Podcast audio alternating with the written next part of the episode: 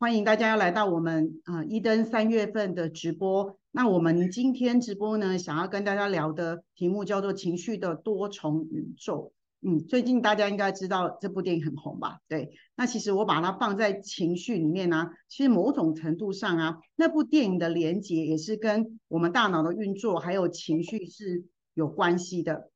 对，那我们今天呢要讲的这个情绪的多重宇宙。基本上，它就跟大脑之间有着非常密切的关系。为什么？因为我们都知道啊，大脑是我们情绪产生还有调节的主要器官之一。所以，当我们如果面临到某一些的刺激，或是你正在经历某一些事件的时候，大脑同时它会去接收你的相对应的感官信息，所以你接着就会产生情绪反应。但因为我今天不讲。呃，大脑里面的构造跟它是如何产生情绪的，因为这个可能讲十天都还讲不完。那如果你又是非本科系的话，你可能听起来会很痛苦。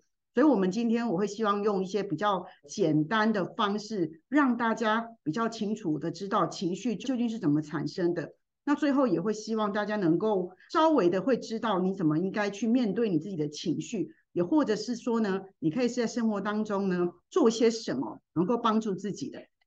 好，那接下来我们就往下看。那还是很欢迎大家，那也希望大家能够知道啊，哈，在这个情绪的多重宇宙当中啊，每一个人的情绪体验都是独特而珍贵的。所以其实，嗯，大家在了解自己情绪的时候，不要对自己的情绪有过多的否定，或者是说太羡慕别人的情绪。无论是谁，我们每个人都是独立客体。即使你是一个比较悲观主义也好，乐观的主义也好。你的每一个人生经历的情绪体验都是非常非常的珍贵，你只需要好好的在当下珍惜你有的情绪，然后再来就是比较坦然的面对自己，我觉得这个比较重要。来，我们今天的大纲主要是这样哈，我会说它是关于情绪这恼人的事情哈。那其实最近不是很流行 AI 的对话吗？那其实我们跟 AI 最不一样的地方是。其实就是关于情绪这件事情，因为我们人是有温度的，机器人其实是没有温度的。那我们今天呢，我分了几个 part 在跟大家聊，可能就是我所谓的情绪多重宇宙的概念，就是我今天要为它设的概念是什么。那会跟大家分类一下情绪的种类，还有情绪的生理还有心理的反应是什么。再者就是情绪它有哪一些不同的表达方式。那再来就是情绪跟人际关系它会有什么样的连接。再来就是很重要的啊，要教大家如何正确的情绪沟通还有表达，那也教大家要怎么样去保养跟训练自己的情绪。因为我觉得还是希望这一个小时虽然时间很短，但是这一个小时呢，还是能够让大家带走些什么。我觉得这个比较实际一点。好，来，那我先来讲一下这个情绪的多重宇宙的概念。多为什么它叫多重宇宙？第一，每个人呢，他都有不同的情绪状态，还有他的不同表达方式。不论你接不接受，无论你喜不喜欢，你都要用客观的角度去明白跟去理解，还有尊重每个人。他会因为不同的情绪状态，还有不同的方式，所以你需要学会的事情是怎么去应对它而已，而不为他的情绪做批判。然后再者是呢，为什么情绪会有多重宇宙的概念？是因为这个情绪，它可能因为这个人处在的环境，跟这个人拥有的人际关系，还有这个人他过去从小到大，他经历了非常非常多的因素所产生的变化，这个都是有可能的。再来就是每个人他所处的情绪宇宙都是独特的，但是你的情绪宇宙跟他的情绪宇宙。一定有着非常不一样的差异。其实我今天生气，然后他也告诉你他今天生气，可是你们两个背后的生气所存在的因子一定不一样。即使是为同一个玩具生气，那它背后也有着差异性，因为你们两个是来自不同的原生家庭。然后你们来自是不同的人生经验，你也有不同的人际关系，所以它都是特别的。我们常常会讲一件事情，说哦，你的感受我能理解。其实这句话是不准确的，因为我们没办法理解他的情绪，是因为我们真的不是他。所以我会常常跟我的客人讲说，我没有办法完全理解你的情绪，可是你可以告诉我你现在需要什么样的帮忙，但是我可以陪着你。我觉得，事实 maybe 其实这对情绪来说会是更有帮助的。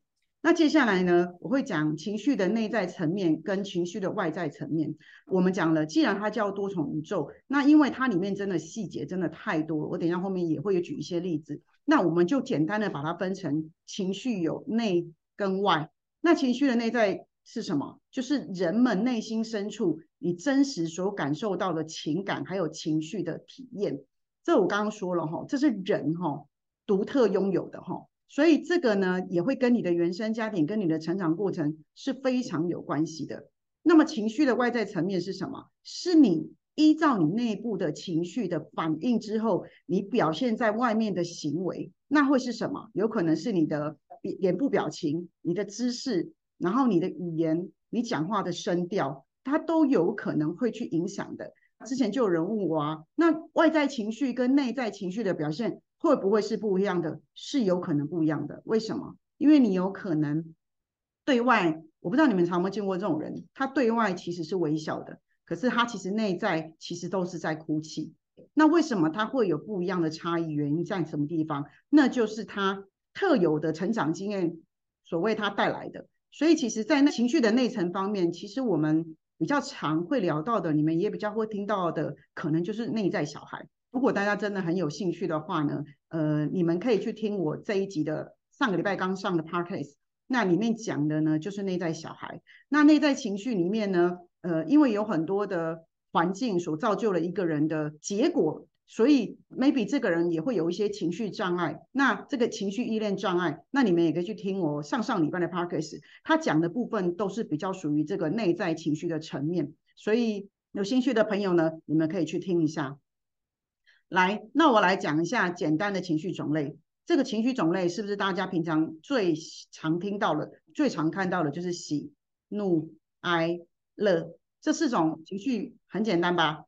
对不对？是我们常知道的。但是呢，其实每一个人的喜的背后都有他不一样的呃原因，怒也有不一样原因，哀也有不一样原因，乐也有不一样原因。只是我们现在的人好像比较习惯把它统一，就会说哦，我。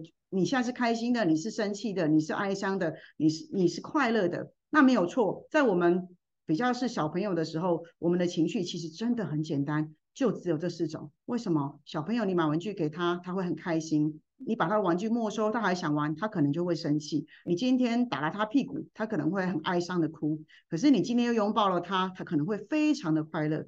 所以为什么？这就是我们说了，我们其实小时候很简单，我们长大了之后呢？越来越不简单。也有一句话常常会说，我们这个世界上最难的就是简单。其实大家会进来听这一堂课，那也带来就是大家其实都已经有经历了某一些成长，那我们也有可能已经被社会化了。现在其实我们在场的各位，包括我现在的情绪，应该不可能就这么单纯的有这四种情绪，对吧？那我们再来看一下，刚刚那四种情绪其实是非常好辨识的。那么呢，这种比较难辨识的情绪呢，我其实我们会把它归类在复杂的情绪的种类。但是这一些种类呢，它的背后还有相当相当多的心理因素，还有它的环境因素所达成的。我也是举举个几个比较简单的例子给大家看。第一个，我会说他是嫉妒，我们会嫉妒。可是这个人他可能会原因什么嫉妒？他可能会刚刚那个怒哦。我因为那个怒，我刚刚的喜怒哀乐的怒，所以我产生了嫉妒。我可能会因为刚刚那个怒，我产生的情绪叫焦躁。那我也有可能因为刚刚那个怒产生恐慌。为什么？我怕我跟不上他，我觉得他太厉害了，是吧？那我也有可能因为刚刚那个哀而产生自责。好，我也可能因为那个悲伤过多，我产生了人生很多的混乱，也有可能。那我也有可能因为刚刚那个哀。所以呢，我会产生的焦躁会哦，然后啊，可是这个人的生气，他可能生的是自己的气哦，不一定是生别人的气哦。对，那我也可能因为觉得我很无聊。那请问一下，无聊是什么样的情绪？有的人常常觉得说无聊，这好像就是一个很简单，他没事做。不，有时候不一定哦，有可能是他期待的人没有陪他一起做他想做的事情，可是他一个人没有办法跟自己相处，所以他就会觉得无聊。可当这个人无聊的时候呢，他久了之后，可能也会变成一种叫做恐慌，也会变成一种叫焦躁不安。常常我们也会有这样的小朋友啊，因为他太无聊了，那他的爸爸妈妈都不理他，都在忙，所以这个孩子呢，呃，他可能如果又没有兄弟姐妹，久了之后呢，他可能会产生很多的焦躁或不安，甚至呢，他可能有些小朋友呢比较内向，他可能就会产生恐慌感。哦，他不敢一个人待在家里，那也有可能他觉得为什么别的小朋友都有其他兄弟姐妹可以玩，所以他会产生一种情绪叫嫉妒。所以其实这个复杂的情绪其实有非常非常非常多种的。所以嗯，其实其实你们今天上完这堂课之后啊，你们其实不用不要再用喜怒哀乐这四个来形容情绪，因为它真的太少太少了。情绪呢，它会有一些生理的反应。那情绪的生理的反应，我刚刚说了哈，情绪它有可能会有心理上的反应，它也可能会有生理上的反应。那我们先来说，嗯，我们情绪在生理上的反应呢，会是什么？情绪在生理上的反应呢，比较明显的概念是因为我因为这个情绪而让我的身体产生了某一种的反应。那这一个情绪生理的反应也是我们最不乐见的，因为它真的会危害你的生命。我举个例子来说好了，这个人呢，他可能因为受到了一些刺激，受到了一些刺激之后，他可能突然觉得好像胸闷，觉得很不舒服，他的呼吸不顺畅，所以他因为这个情绪而产生了身体的这个问题，也可能因为这个人呢，他因为受伤了，他的脚好痛，他的这一个受伤的情绪呢，延伸到他这个脚痛，所以有些时候他会觉得他的脚。更痛，比他想象中的还要痛很多。这种状况哦，很容易发生在小朋友身上。小朋友常常会因为有可能他因为原本受伤只是轻微的，可是因为他跟父母亲讨抱抱跟讨拍的时候，可是父母亲呃比较严格一点，会觉得孩子应该要独立，这是一点小伤而已。可是这反而会加剧孩子的疼痛感，所以孩子会瞬间因为得不到这样的拥抱跟陪伴的时候，他会觉得他的脚特别的痛。那也或者是有些人，或是他可能会失眠哦，这些状况都是有可能发生的。好，再来我们看，那也有可能是什么？你他不一定是负向情绪哦。你今天有可能吃了一个你很开心的东西，你觉得很满足，你很幸福，整个会觉得很放松。那也或者是有一些人，他可能因为呃害怕一个人，所以他就会产生一种心悸的感觉。他会产生一种害怕被遗弃的感觉，这都是有可能的。但也有可能，呃，你因为你在跑步的时候呢，你的到了一种自我满足感，所以你的身体呢也会出现一种很愉悦的情绪，这就是我们说的，他可能因为释放了多巴胺，那这个等一下我们后面也会说，所以你的身体呢就会产生一种非常非常开心的情绪。好。再来，有可能是什么？有可能这个人呢，因为他在情绪上呢得到了某一些讯息，所以他有可能血压会升高。这个其实呃，在年长人还蛮常见到了吧？就是有些时候我们跟长辈之间的沟通不良，所以就有有可能产生长辈可能听到了你可能不听话，或是你今天反对他的意见，他可能一生气起来，他第一个反应是在他的血压上面。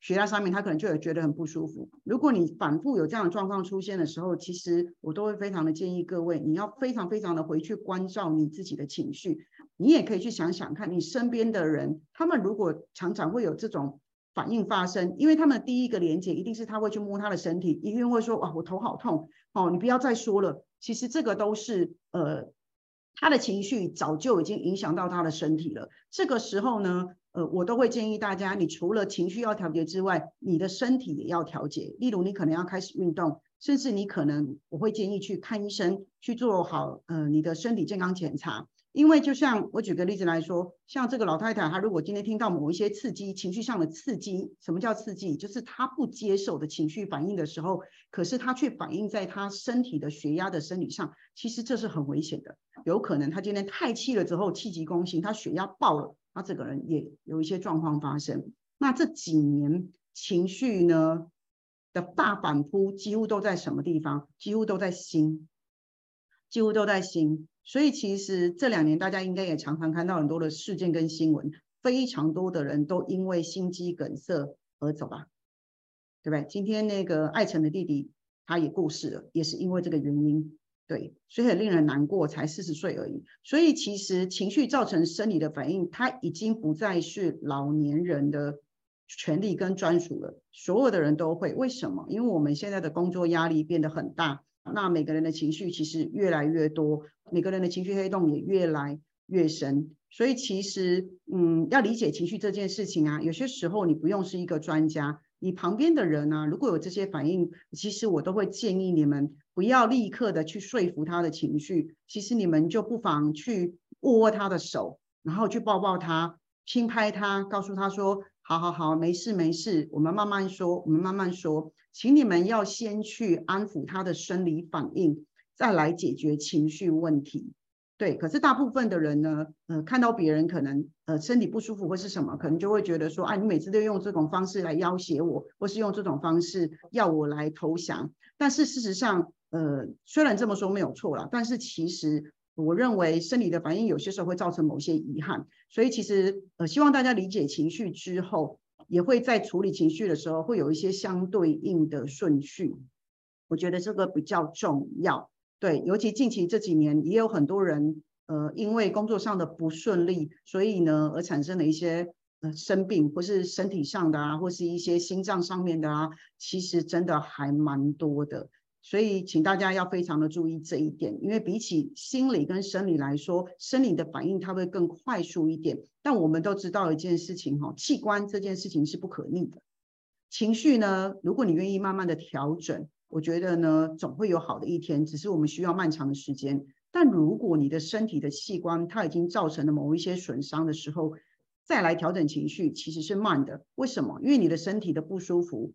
会是你第一个优先反应的，所以如果你只要身体好，你才要处理情绪，其实是非常非常的有难度的。对，所以请你们每一个人都要去注意自己的生理的反应是什么。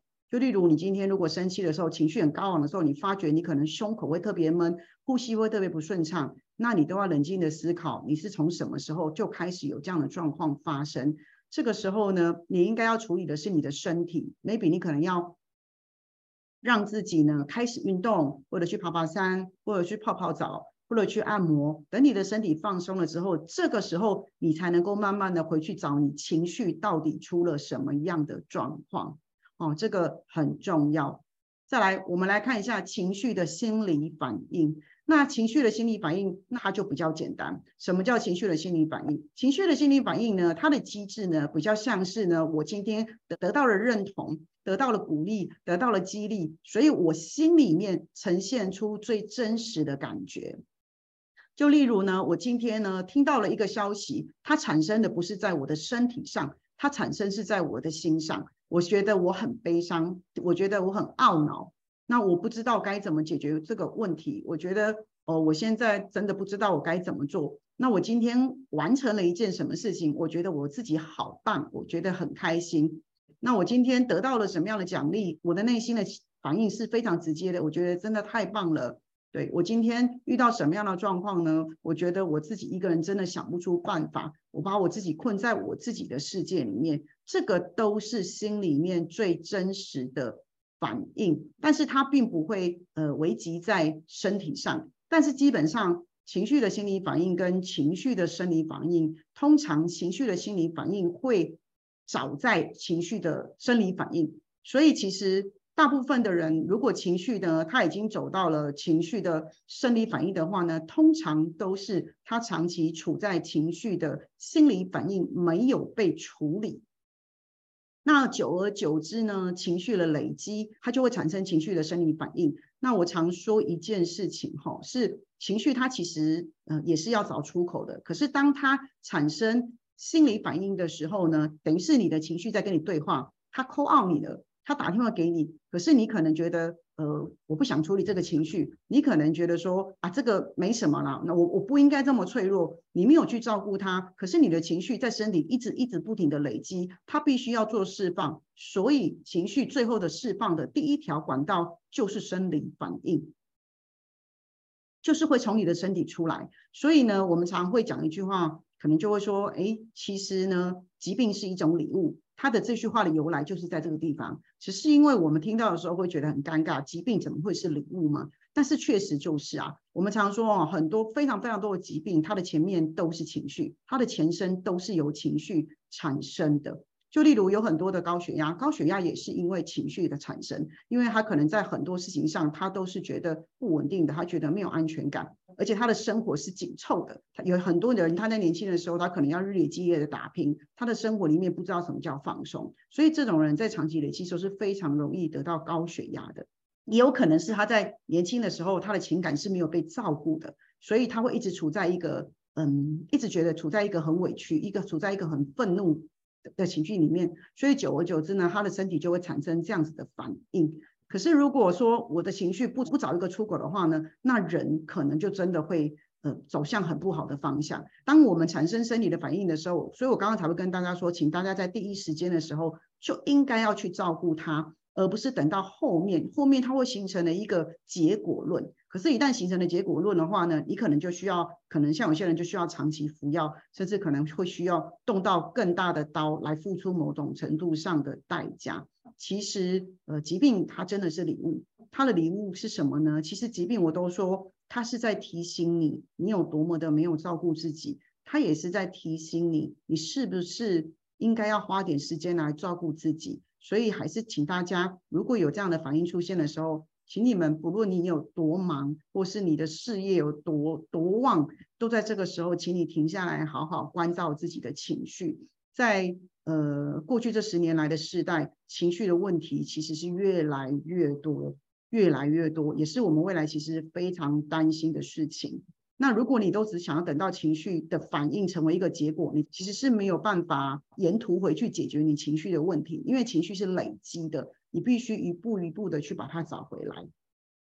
来，再来我们来说情绪它的不同表达方式，情绪其实有非常多的不同表达方式，它也会因每个人的特质不同所展现出来的特质也不同，所以其实呢，你们不要嗯只看表面的，大家都好像觉得说。情绪的表达方式好像就是用言语，哎，其实不是哦，哦，其实而且再来是因为在现代，我都说言语的表达方式如果用在情绪上，我反倒觉得它是最不真实的，而且它有可能，嗯，很多的都不是实话。对，那我们来看一下情绪它有哪一些不同表达方式，你也可以选择是一个比较属于你自己的来做练习。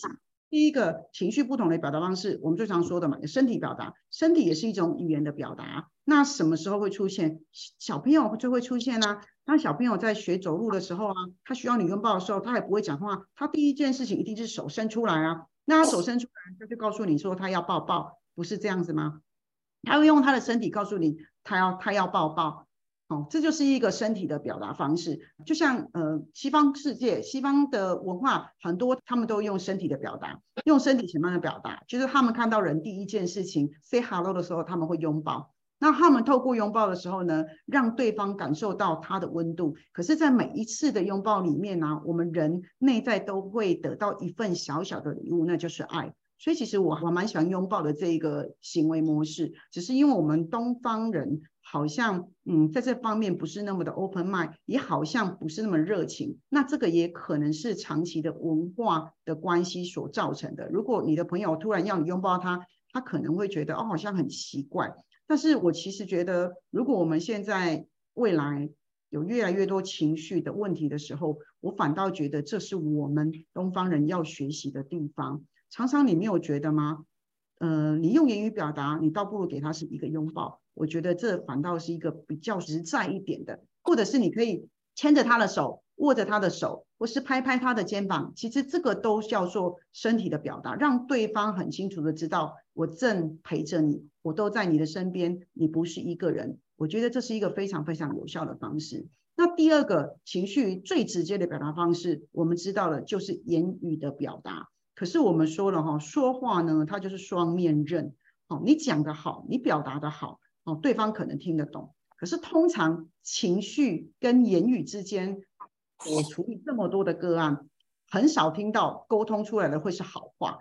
当你有情绪了之后，你会想用言语表达，那一定就是在表达你自己的不满，跟你自己的委屈，或者是表达对方怎么样造成你的困扰。或者是表达，呃，你你希望对方做的改变，但这个通常情绪跟言语的表达，只要没有拿捏好，最后都会变成冲突。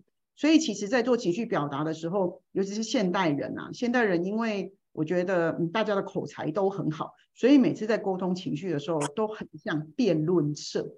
那好像你你说了我一句，我不将你一句，我好像我也很不舒服。那凭什么你这样要说我？所以你这次这样说我，我下次就把你颠回去。所以我反倒在所有的情绪表达方式，我会比较不赞成啊，你们使用太多的言语表达。那当然，言语表达也是我们要练习的。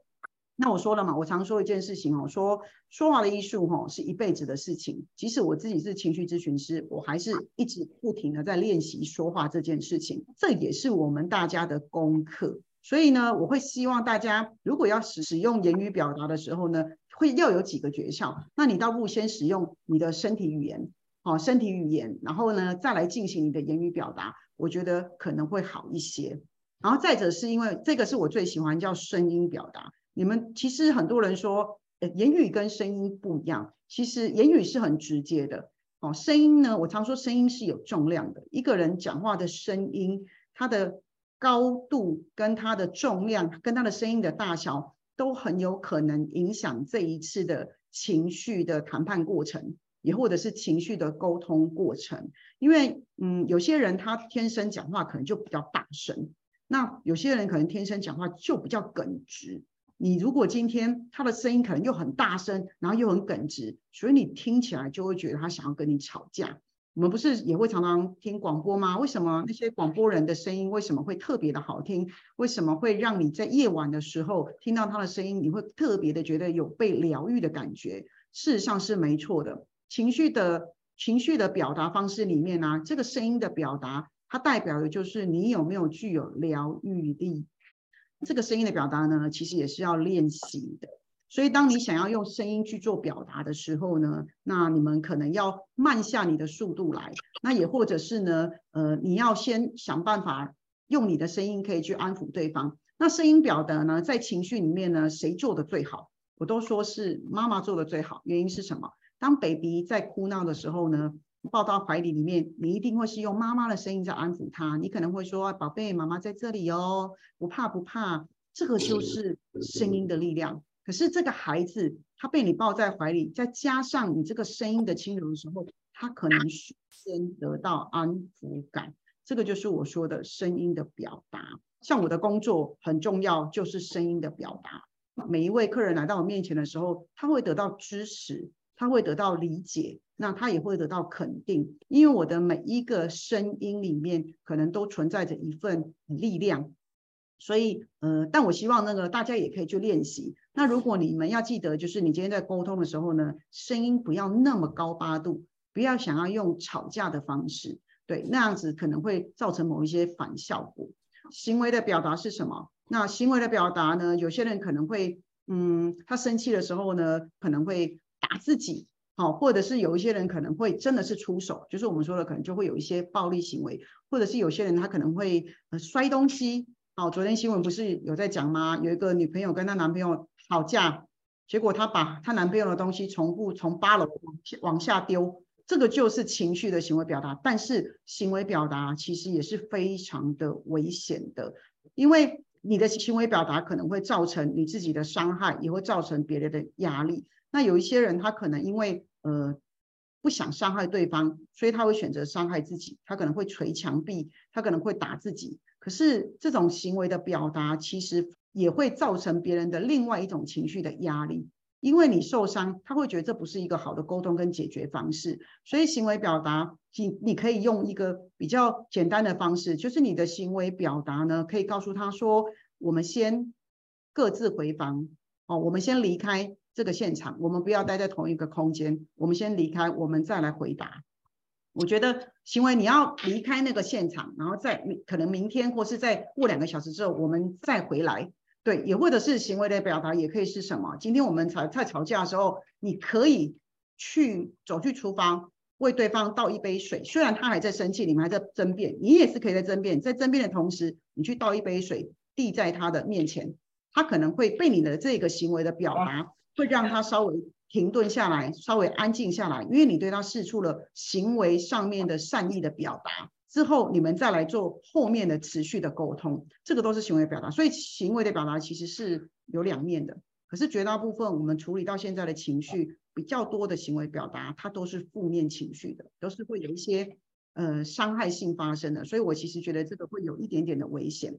来，再来一个情绪的表达方式是写作的表达，这个也是现代人很常使用的。那这个写作的表达呢，如果你对你自己的话呢，你可能会写情绪日记。其实我非常的鼓励现在的人，你你可以写属于自己的情绪日记，因为呢，其实你在长时间写出自己的情绪的日记的时候，你再回过头来看，你是比较容易找到你自己情绪的轨迹究竟是什么。那这个情绪日志跟一般的日记不太一样的地方是，以前我们写的日记，它跟我们的生活琐碎事是有关系的。它可能是跟你今天发生什么事情有没有哈？快乐的也好，不快乐的也好，你可能所所所有琐琐碎碎的事情，你都把它写下来。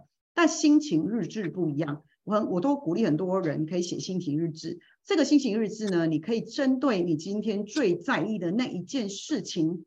哦，你可以写下你今天很在意那件事情，那那件事情你可以在下面就要写，针对这件事情，我觉得我的情绪是什么？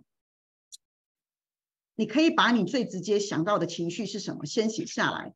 那写下来了之后呢，你在每一个情绪的后面再写一个原因，就是为什么？我举个例子来说，我今天整天上班。让我觉得，我觉得我最在意的事情就是今天我们中午开了那一个会议。那我的情绪是什么？我写了生气，然后我写了自责。生气的原因是什么？我后面就会写，我生气的原因是我虽然做的不好，但是主管不应该在当众在全部的人面前骂我，甚至否定我，所以让我觉得很生气。我觉得自责的原因是什么？会觉得说，为什么我总是没有办法达到主管的预期？这个叫做情绪日志。我觉得它在未来是非常非常的有价值的。所以，如果你们没有准备好去看情绪智商师，也没有准备好去面对心理智商师，那我也会建议大家，你可以用这种呃蛮经济实惠的方式，你每天写。你相信我，一个月之后，你把你的情绪日志翻开，你去看一下。你所有面对的情绪，有哪一些情绪一直不停的重复发生？你再从那个一直不停重复发生的情绪往前推，maybe 你就可以找到某一些蛛丝马迹。我觉得它非常非常的好。这个是属于对自我的部分。那对其他的人呢？有些人呢，他不习惯面对面沟通，他习惯用写信的方式沟通，可能会写 email 哦，那可能会呃写一封信给这个人。但其实，在写作的表达的沟通上呢，我是比较建议你们是用写信的方式。我的写信的方式是用手写，因为你在用手写的时候，我说手跟大脑有一条线是连接在一起，所以你在用手写的时候，你会重新思考你跟他之间的关系，跟你们之间究竟发生了什么样的问题。你再去把它落笔写的时候，因为你写每一个字都需要花一点时间，所以你在写的过程，你会进入某一种。呃，思维里面，我觉得这样子是一个正向的思维模式，而且再者是对方收到你亲笔写的信，我觉得这就是一个沟通的最大的诚意。但是因为现在的人通讯比较发达，大家也觉得大家自己没时间。我有知道有很多人，你们可能是用 Line 在做沟通表达方式，在这里其实我要很慎重的跟大家讲。如果你在跟你很在意的人在沟通情绪，千千万万不要用 Line 来沟通，因为 Line 它不是用来沟通情绪的，它是用来快速的得到一些讯息的。你可以想想看，你的荧幕这么小一个，那个人打了一大串的话给你，然后你又没看到他的人，呃，你要怎么有办法去消化自己的情绪？再者是因为绝大部分的人沟通技巧都不高了。所以，当你在写你告诉对方的时候的话的时候，通常都会是批判性比较多一点的。而且再者是，line 是文字，文字本来就没有温度，所以写的人呢是用自己的情绪写进去，看的人呢是用他的主要的感受下去看，通常都会不对平。而且再者是因为，呃，用 line 的讯息，它有时间上的差异。所以它很容易会造成其他的情绪。就例如我今天呃跟你吵架，可是我想要好好的跟你说清楚，我没有办法跟你正面说，所以我我呕心沥血花了一个晚上，我打了上万字的万言书，我一早就传给你了，结果我看到你已读，然后呢，你到了隔天都没有回我，我跟你讲发的那个人一定抓狂。那为什么今天看的人他不回？第一，有可能太多字啦，他可能看十遍都消化不了啊，他不知道怎么回你；也可能他真的很忙，那也可能他可能需要三天、十天才有办法回你。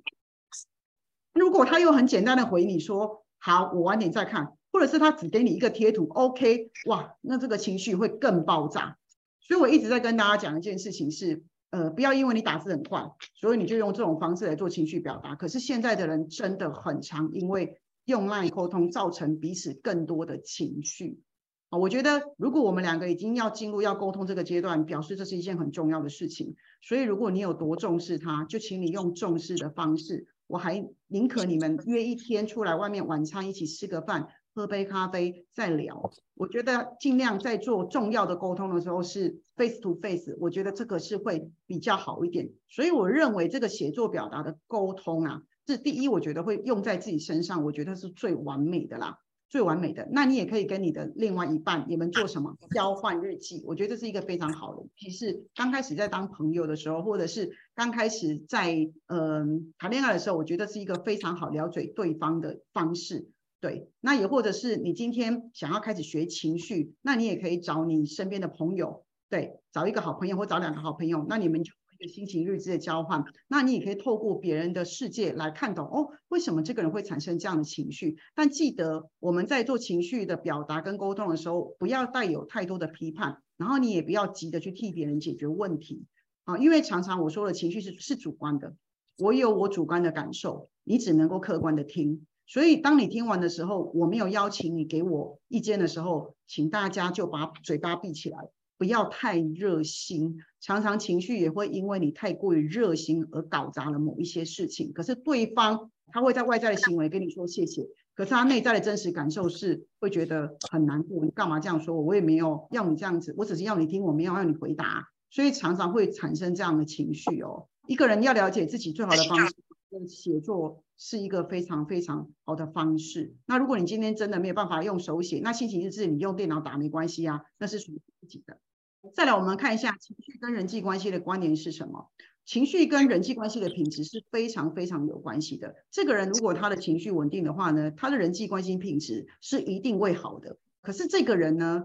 他本身的人际关系的品质不好，也会塑造他在外在的情绪反应的行为一定也不好。所以这个人际关系的品质呢，它跟情绪是非常非常的息息相关。可是今天这个人，他如果很稳定，那他又拥有很好的人际关系的品质的时候，他如果发生了某一些状况的时候，他自然会从人际关系里面去产生调节作用，以至于他的情绪呢就不会忽上忽下。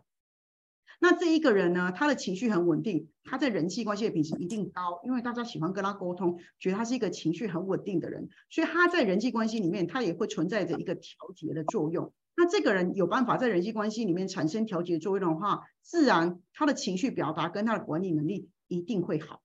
那相对而言，如果这个人呢，他可能本身从原生家庭里面他的情绪就不好了，那他长大之后呢，他在人际关系的品质上一定也会不好。那他的人际关系的品质不好，那他在人际之间一定会常常有一些状况发生，以至于他可能就会拒绝表达。个人他拒绝表达的话，他的自我管理能力跟在职场上的能力就一定会受限。所以很多时候这一些事情，它都是一个因果关系，它并不是一件一件来的。所以我们常常说一件事情是，如你如果情绪好、情绪稳定的话，你在社会上行走哦，其实你一定会有一些人际关系的呃基础。好，如果你就不是一个那么会念书的人，可是因为你的情绪很稳定，我相信会有非常多的人想要找你合作，会有非常多人想要跟你当朋友。所以你只要提升你的人际关系的品质，那你的贵人就会多。一旦你的贵人多的话，你的机会就会多。但我们常常有非常多人，他为什么在人生当中，他会常常抱怨说？我都没有什么机会。其实你如果真的仔细把它反推回去，大部分的问题都是在情绪上出了问题。因为他可能会让人家觉得他情绪不是很稳定。好，他可能会让人家觉得说，呃情因为情绪不稳定，很害怕他今天万一搞砸了这个案件怎么办？对，而且情绪不稳定的人，通常对自己的信任感都不都不多，也不大。你常常会在质疑自己某一个部分，所以有些人他可能工作力真的很强，可是他的情绪问题大部分是落在情感上的，例如家庭关系，例如 lover 这个关系，所以他可能就会迟迟的没有办法步入婚姻这条路。或者是说他都只想要交往，但是他并不想结婚。那有些人呢，他可能呃是在工作上或者在环境上一直有情绪的问题，所以以至于呢，可能在公司上，可能他的升迁会一直被阻碍，这些都是会有影响的。所以我其实觉得，我们即使你不懂情绪，即使你不懂大脑的运作，但你只要记得一件事情是，情绪其实跟你的人际关系、跟你的成功指数是非常的有关系的。那么为了这件事情呢，你就应该要好好的去掌控跟修炼自己的情绪，而且通常情绪很稳定的人啊，也会特别受欢迎。还有一个原因是因为他们都非常的贴心。什么叫贴心？贴心不是一昧的付出哦，贴心是他总是看得懂别人在那个 moment 的需要是什么，而他给予，所以他会得到了价值跟感激，还有机会。我觉得这个很重要。那常常我们也会犯一个错误，在人际关系上面，就是常常都是嘴快过脑。哦，脑就是情绪嘛，对不对？啊，你的嘴快过脑，那很多东西你就收不回来了。因为你嘴快过脑了之后，其实别人的情绪已经收到了，你可能之后还花很多时间去处理这个问题。所以我都觉得哈，我们这一辈子钻研情绪啊，学情绪，真的是真的是一辈子都很受用的。刚刚讲了这么多啊，那总是要教大家一点点正确的情绪的沟通跟表达。哦，我使用一个无限符号啊，就只是要跟大家讲一件事：情绪沟通啊，它本来就是一种循环，而且它本来就是我们这一辈子都要一直不停的重复发生的事情。可是我希望我们是在这个重复的沟通的架构之下，大家的能力跟技巧跟情绪是越来越好的，不然这个沟通其实是没有意义的。那如果你这一辈子的情绪沟通都是没有意义的，你很难不造成生理上的反应。那我们要怎么样呢？因为大家可能没有办法一下子学那么多情绪的沟通技巧。那么呢，我们将教大家怎么样跟呃你的另外一半，或是你的伙伴，或是你们的同事做好好的沟通。这是一个嗯沟通的一个很重要的五个步骤哈，大家可以稍微记一下。第一个呢，当然是不论遇到什么事情，都请你们先冷静下来。那即使对方你控制不了对方的情绪，但是你可以让自己冷静下来。那方法就刚刚我跟你说了，先离开这个空间，也或者是先去喝杯水。那无论如何，你要让自己先冷静下来。那冷静下来呢，这就是我刚刚说的。如果你的情绪的内层呢是越稳定的，其实你在状况剧发生之下，你是越容易稳定下来的。那它其实又牵涉到一个东西，就是内在小孩。所以，呃，我会请大家真的要花很多时间跟你自己的内在小孩沟通，因为有些时候你的内在小孩就是会支撑你在状况发生的时候，你会不会突然爆炸这件事情。那还是跟大家说一下，大家可以去听一下 Tarkes，他就是在讲内在小孩。那我也有根据了荣格、弗洛伊德还有阿德勒，他们对于内在小孩的观点是什么，我也帮大家做了一下整理，然后跟大家聊一下。我觉得大家可以先去听。然后理解一下你自己是属于哪一类的内在小孩，然后慢慢的把自己的内在小孩找回来。像你以后在遇到事情的时候，第一个支持你的就是你内在小孩。你先冷静下来，事情就会更容易找到好的方向去解决。那第二件事情是，当你冷静下来的时候呢，我们要怎么进行沟通？我这里写，I 就是说你要告诉对方。你的感受，那什么叫做你的感受？当你冷静下来的时候，你要告诉对方一件事情是：我很难过，哦，我觉得现在的我觉得很受伤，但是这个没有我刚刚说的哦，你这么做让我很受伤，所以你把它放进来了。第二个步骤是不放入对方，但是去表达你内在最真实的情绪。那我举一个最简单的例子是，常常会有个状况是，呃，可能呃男朋友出去很久了。然后都没有回来，可是女朋友等他等了好久好久都没有消息，又找不到人，所以以至于女生真的生气了。当男生回到家里的时候，女生第一个是很大声的骂他说：“你到底在搞什么鬼？”所以他们就吵架了。但事实上，这个女生她最原始的情绪是什么？她很担心，所以你当你今天这个男生进来的时候，今天第一件事情，你再怎么火大，你要先冷静下来，然后你要告诉他的第一句话是：我很担心你，我真的很担心，担心到我快要疯掉了。这个就是我说的第一个步骤。然后再来呢，这一个放大镜它讲的是什么？就是你要找出为什么会让我很担心的事件，所以我们要从这个事件里面去进行沟通。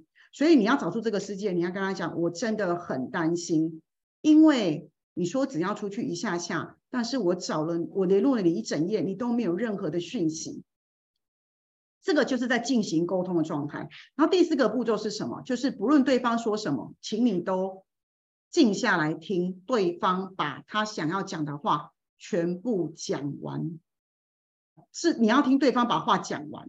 然后再来最后一个步骤呢，你们才会进入找到一个共同的一个呃基础跟共同的一个协商的一个步骤，你们才有可能在下一次他就不会再发生这件事情。下一次这个男生他会提早回来，或者是说他会打电话回来，原因是他知道了如果出去消失太久，你会担心的要死，所以他会根据这个而去打电话或做这件事情。所以这一个情绪的沟通跟表达。就是一个非常完美而顺畅的沟通模式，所以大家一定要记得，第一个步骤就是要冷静下来，第二个步骤是你要讲出你内心最真实的，你的内在小孩那时候最真实的感受是什么？你很害怕，你很恐惧，我很害怕失去你，我真的好担心哦，哦，这是最真实的。然后再来第三个步骤了，把你的为什么恐惧的事件你要讲出来，但是只是讲你哦。不带任何的苛责，你要把你的事情表达出来。然后呢，不管你是哪一方，你如果你今天是另外一方，你就要仔细的听对方他要讲的东西是什么，要听完。哦，那你讲完你的之后呢，对方回答你的时候，即使你觉得他是狡辩，你即使你觉得他只是在解释，你都要听他讲完，你不可以打断他的话。最后你们两个话都讲完了之后，你们再从你们两个字里面提出一个比较好的方案，这样子才是。对的，你们以后两个人在下一次也会愿意沟通。情绪再大的问题都会在哪个步骤败笔？大家知道吗？都会在第第一个步骤爆掉。那有可能在第二个步骤，就是你可能就会先骂对方啊，然后再来就第四个步骤，就是你根本不想听对方讲什么，所以你们的谈判一定破裂，最后绝对不可能握手言和。所以我才会讲一件事啊，如果你很在意这个人，你明明就是要跟他和好，可是为什么搞到最后你们两个是继续吵架呢？其实那就是你们没有进入。很好的沟通跟表达方式，然后再来，我们要怎么样保养跟训练情绪？这个很重要哦。来，这个大家可以挑一下哈。这个情情绪快乐丸，假设有这四种药丸哦，你想要，你到底是想要疏解压力跟痛苦，还是想要让自己的情绪更稳定，还是你想要更多的安全感跟亲密感？哦，那你想要让自己更有活力，大家想要哪一个？大家可以，大家可以打在那个那个方块里面，让我知道，对你来说，你想吃哪一颗药？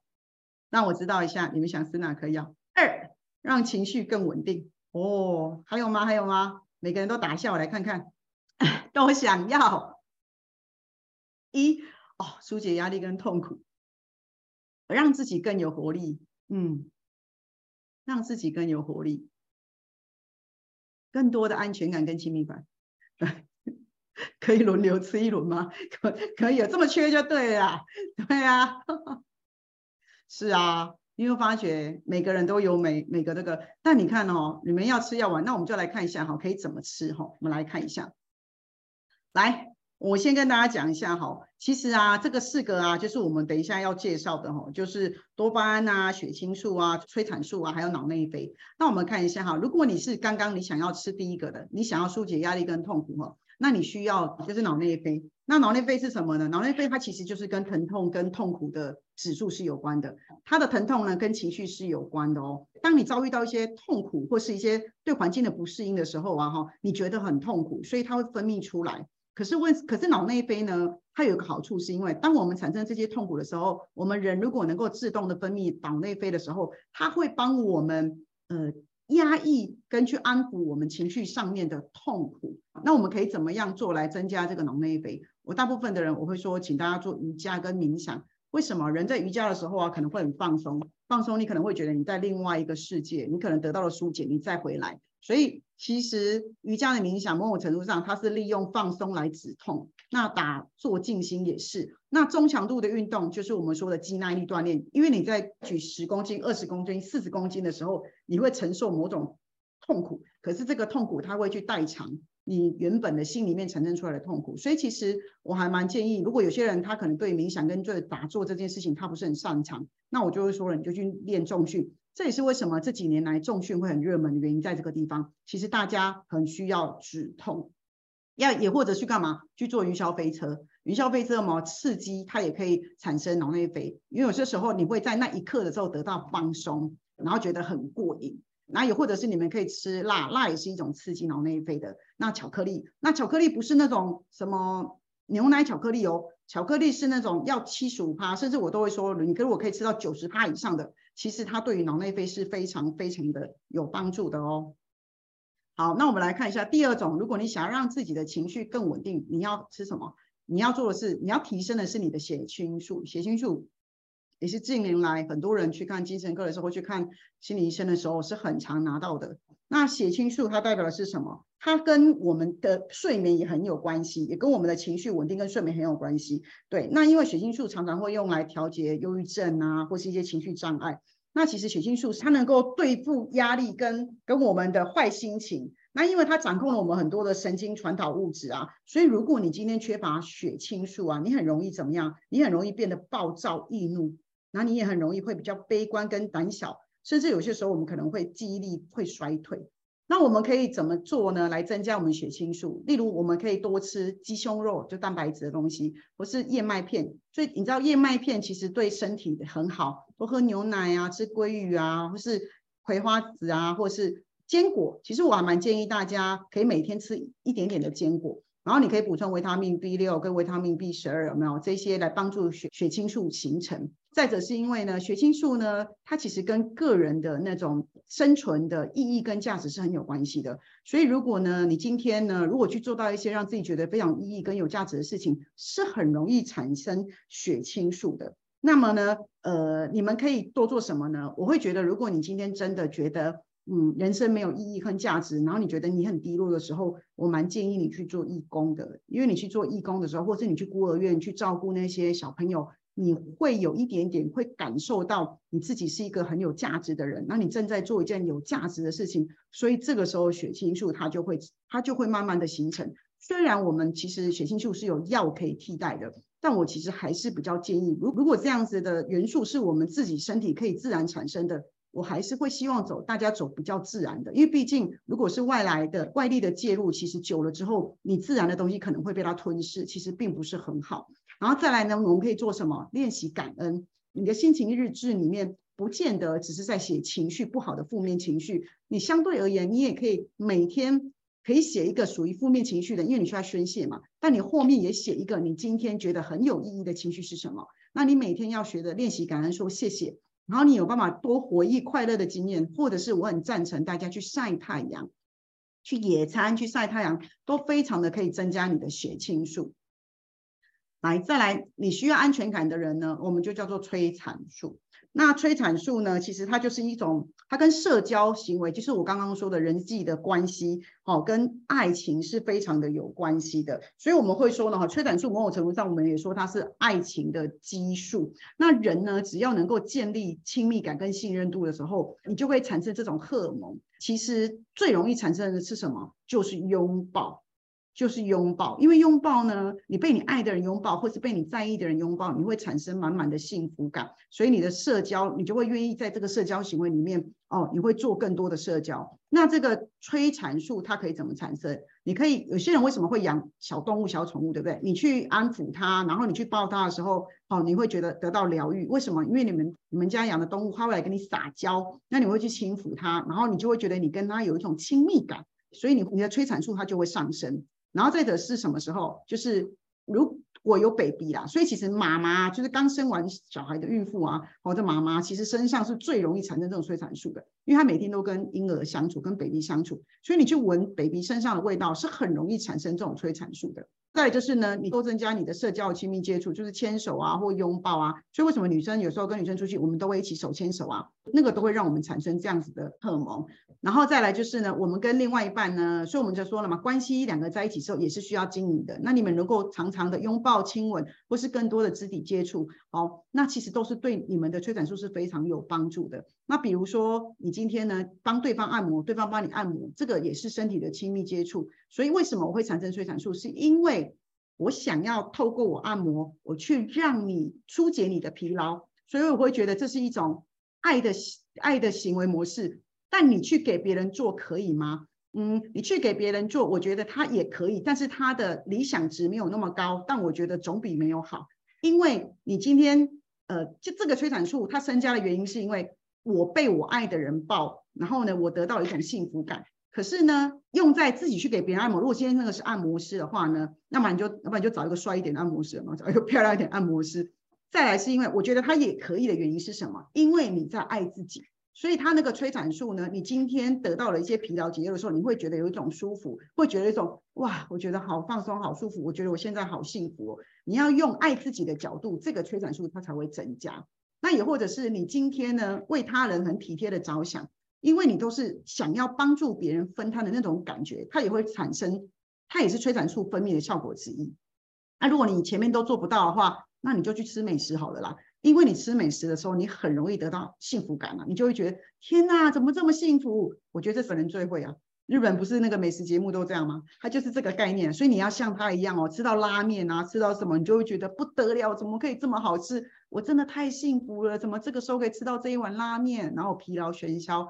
它就是催产素，但是 anyway，其实催产素它最重要要讲的东西，就我刚刚跟你说的，是一种爱的循环跟亲密接触。那我还是会希望大家还是要回到这个核心来，因为毕竟我们人是呃需要跟人相处的。那沟通它一切都建立在，我觉得蛮建立在这个催产素上的。就是如果你有没有分泌更多的这种爱的荷尔蒙的话，其实很多催产素的人，其实他在沟通里面其实就会比较容易一点。对，在我们看最后一个，可以怎么样增加我们多巴胺？多巴胺也是我们最常出现，也是最容易去得到的嘛。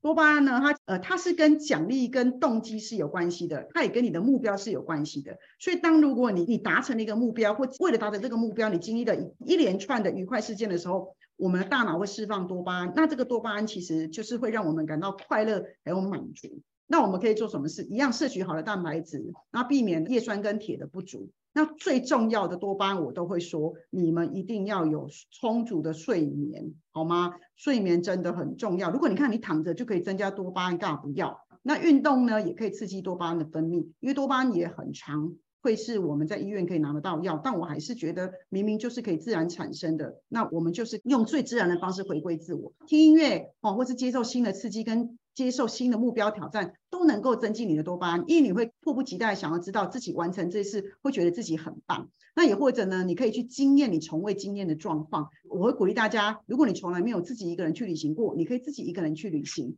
你对于新的领域的探索，这些第一次的经验都非常非常的能刺激多巴胺的分泌哦。所以你也可以多去尝试第一次的经验，因为我觉得那个一定会让你带来一种不一样的感觉，我觉得很重要。这四种其实我觉得我们都应该要有啦，这个就是一个幸福指数的概念。好，讲到这里呢，我其实这段话其实大家应该有常常看到我在官方上发给你们的吧。我常常在讲一件事情，就是绝大部分的人在走向完美之前，都会有一些路要走。解除痛苦最好的良方就是拥抱每一个当下的自己。所以啊，其实今天这一集也是要告诉大家一件事情：是不论啊你是一个什么样独立的个体，也不管你过去的经验值。你是负向的比较多，还是你是嗯正向的比较多？我们要拥抱每一个当下的自己。只有你拥抱跟接受每一个当下的自己的时候，你的内在小孩他才会长大，那你才有可能找到自己，你才有可能去发展出更美好的一段关系，或是发展出属于你自己的梦想跟目标。而且再者是，也不是为了别人，我们这一辈子可能要活到九十岁，活到一百岁，你总是会希望每天都过得很幸福跟快乐吧。就算有不开心的，我们也要懂得怎么去平衡它，也要找出来到底是什么原因不开心。因为我觉得情绪它真的真的是一辈子的事情，它真的是一辈子的事情。但是你前面如果累积不好，后面一定不可能会太好。但是如果你前面累积的很好的话，后面常常会有非常多的意想不到的惊喜给着大家。最后呢，我跟大家讲一下哈，如果你对于情绪你实在不知道怎么处理，不知道从哪里开始，我事实上非常推荐大家来上我这个年度的很重要的课程。那这个课程叫做《当巴哈花精遇上情绪》。那这个课程呢，其实是一个自然疗法，它是有一个英国的医生，就是这个巴哈医生他创立的。因为这个医生他从小就是体弱多病，然后他也有很还很敏感。然后又是一个专注力很不好的孩子，所以他这一辈子经历了很多的身体上的不适，就是我们刚刚说的生理上的反应。可是因为生理上的反应，让他心里也反应的很不舒服，所以啊，他自己才研发了这个呃自然的疗愈力，就是用这种同类疗法的花精，然后来平衡人的情绪。所以呢，这个课程呢，什么人适合上课？就是如果你总是性格很急躁，缺乏自信跟勇气，那你常常害怕挑战跟失败的人。报或是你觉得不安、害怕未知，常常害怕未知，又很害怕一些恐惧的人，焦虑、易怒、失眠，也或者是你有人际关系的障碍，或者是你常常会被过去很困扰的人，也是，也或者你常常没办法控制自己的情绪。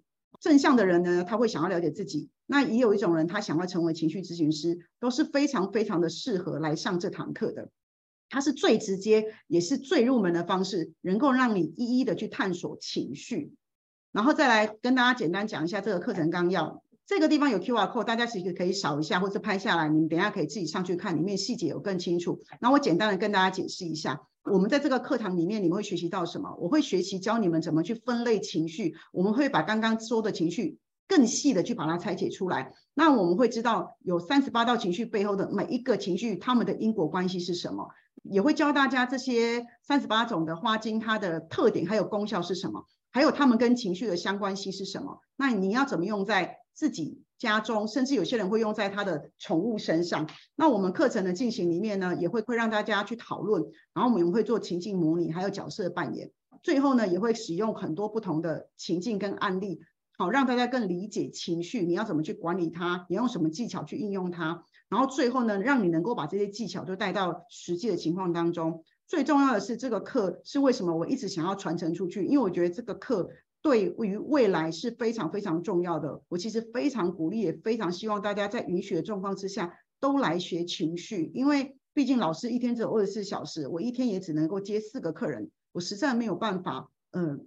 一下子能够去治愈这么多的人，但我希望如果大家都来学习这件事情的时候，那其实身边的人其实会得到很多很多的帮助。我在这个课程里面呢，我做了一个终身辅导制，所以就是只要你上过我这个课的人，你终身你都可以来这里开花金。你每一次开花金的时候，我都会 coach 你，都会辅导。所以你其实真正的学习是你离开这堂课程之后开始的，你一辈子的。例如你今天想要帮你的家人开花精，你想要帮助别人的情绪，我在课堂上都会教你你要怎么使用。所以你会写一些资料给我，然后我会根据这个资料去辅导你。所以你会在一次又一次的当中理解到你你对于情绪的厘清，然后提升你对于情绪的的层次。所以它不仅是可以帮助你自己走一辈子，你以后都可以自己。调整自己的情绪，也不用来找我智商。可是你的每一个 case，我都会辅导你，因为我希望这个才是真的是有价值，跟我想要做的事情。所以我其实非常非常的鼓励大家。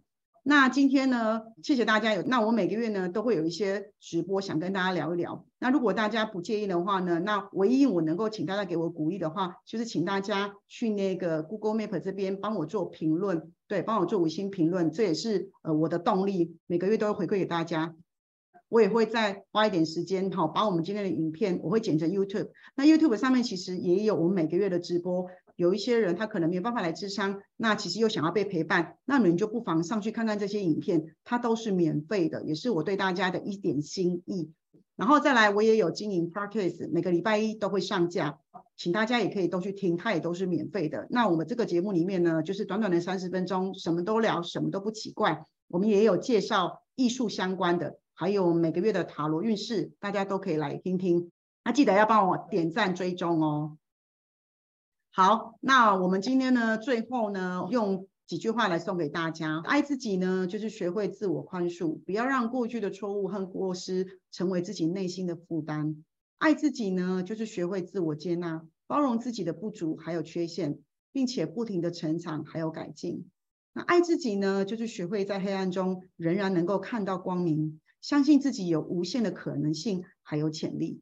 这是呢我今天在这个最后直播里面要送给大家的。那也希望今天我们一个小时的呃课程呢，能够带给大家一点点的启发，还有一点点的感受。